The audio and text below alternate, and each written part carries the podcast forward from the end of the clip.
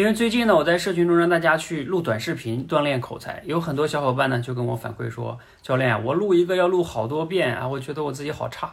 其实你并不孤单，我自己每一个视频也要录个十来遍、二十遍都有可能，所以其实这很正常的。如果你录一两遍就能录成功，那证明你已经是主持人的水平了，没有必要来练了，对吧？所以第二点是什么呢？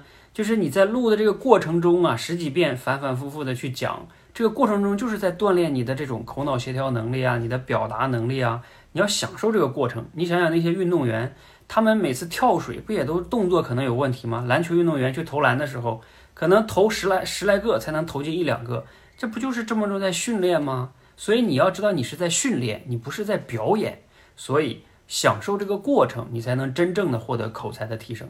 让我们一起加油！